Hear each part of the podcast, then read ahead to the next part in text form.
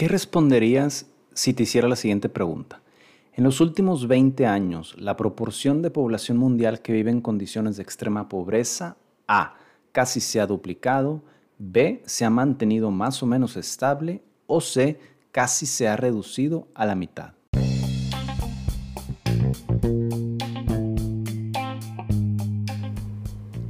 Hola, ¿cómo están? Soy Alejandro. Bienvenidos a Audioartículos y gracias por picarle play. Lo que hago aquí es buscar artículos interesantes en internet, en revistas y en blogs. Tomo algunos puntos claves y te los platico en un máximo de 15 minutos.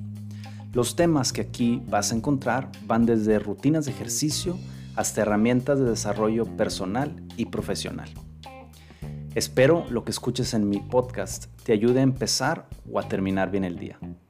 O bien te encienda una chispa en tu cabeza, una idea un proyecto, un plan o una conversación. Vamos a empezar. ¿Cuántas veces has escuchado o leído noticias de dudosa procedencia como esta? Hitler está vivo, afirma el Mirror. O inclusive opiniones de personas públicas que afirman lo siguiente. Para mí Trump es mejor que Obama.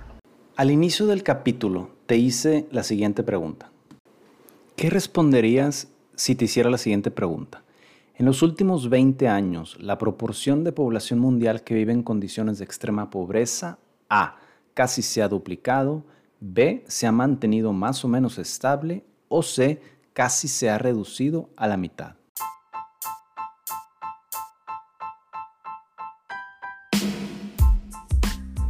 La respuesta correcta es la C.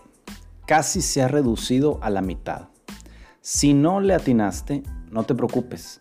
Eres parte del 93% de los 12.000 encuestados en 14 diferentes países. Este es un estudio eh, que se recoge en el libro de Factfulness y es una de las preguntas de 13 diferentes cuestiones que aparecen en la investigación y que confirman varios hallazgos. Entre ellos que las personas tienen un sesgo que nos hace ver que el mundo va mucho peor de lo que indican realmente los datos. Y si queremos tomar mejores decisiones, pues necesitamos empezar a desarrollar nuestro pensamiento crítico.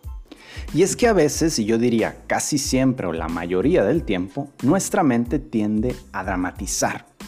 Necesitamos entonces ejercer el pensamiento crítico para decidir mejor y vivir una vida más tranquila, sin el estrés de esta información negativa o de dudosa procedencia que nos bombardea en las redes sociales, en la televisión.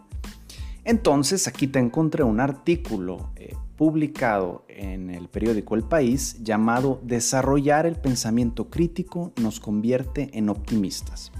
Este es un artículo escrito por Pilar Jerico, Pilar Jerico es una emprendedora, escritora y conferencista, doctora en organización de empresas e investigadora sobre el comportamiento humano.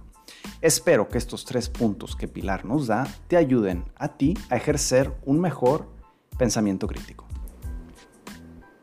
Primero, nos dice Pilar, veamos los datos y verifiquemos la veracidad de la fuente. En el caso de la pregunta inicial, el porcentaje de personas que vive con menos de 2 dólares al día se redujo del 34% en el año 1993 a 10.7% en el 2013 y estas son cifras del Banco Mundial. Son buenas noticias que provienen de datos objetivos y de una fuente confiable. Segundo, tratemos de aceptar dos hechos aparentemente contradictorios. Se puede estar mal, pero al mismo tiempo haber mejorado. Tomemos por ejemplo el caso del COVID-19. En lo que va del año, el número de muertos llega a 380 mil. No me malentiendas, es un número lamentable. Pero si lo comparamos con la gripe española, en donde murieron cerca de 50 millones de personas, más que en la Primera Guerra Mundial, pues lo ponemos en perspectiva y podemos afirmar que pues sí estamos mal, pero hemos mejorado mucho en los últimos 100 años.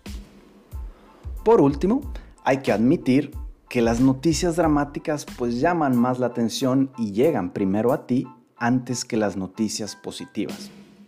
Por ejemplo, me puse a revisar y en la página de la BBC, del top 10 de las noticias más vistas en este momento, cuatro son de la muerte de George Floyd en los Estados Unidos y cuatro son del coronavirus.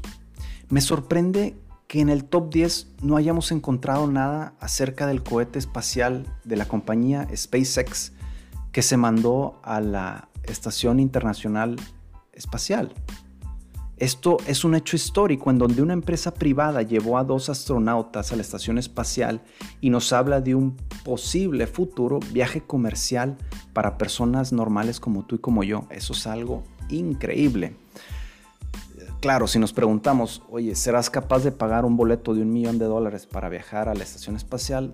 Pues probablemente la mayoría de los mortales no lo podamos hacer, pero es posible. Quizás te estás preguntando, bueno, ¿y cómo es que todo este pensamiento crítico me va a hacer a mí más optimista? Creo que el punto que quiere hacer Pilar Jérico es que las noticias tendencialmente son negativas y dramáticas. Si nosotros eh, podemos desarrollar un pensamiento crítico y verificar las fuentes y buscar más datos, puede ser que nos demos cuenta de que esas noticias no son tan dramáticas o tan negativas como lo pensamos. Algo que a mí me ha servido mucho es seguir a personas que son de mi confianza o a revistas o a periódicos que publican siempre cosas interesantes y que están siempre basados en datos. Claro que es más fácil decirlo que hacerlo. Yo también he sido víctima de las llamadas fake news, sobre todo las que ponen en los chats del WhatsApp y yo también estoy aprendiendo y esta, este artículo también me sirve a mí para aprender y para empezar a verificar más las cosas que leo. Espero que a ti también te sirva.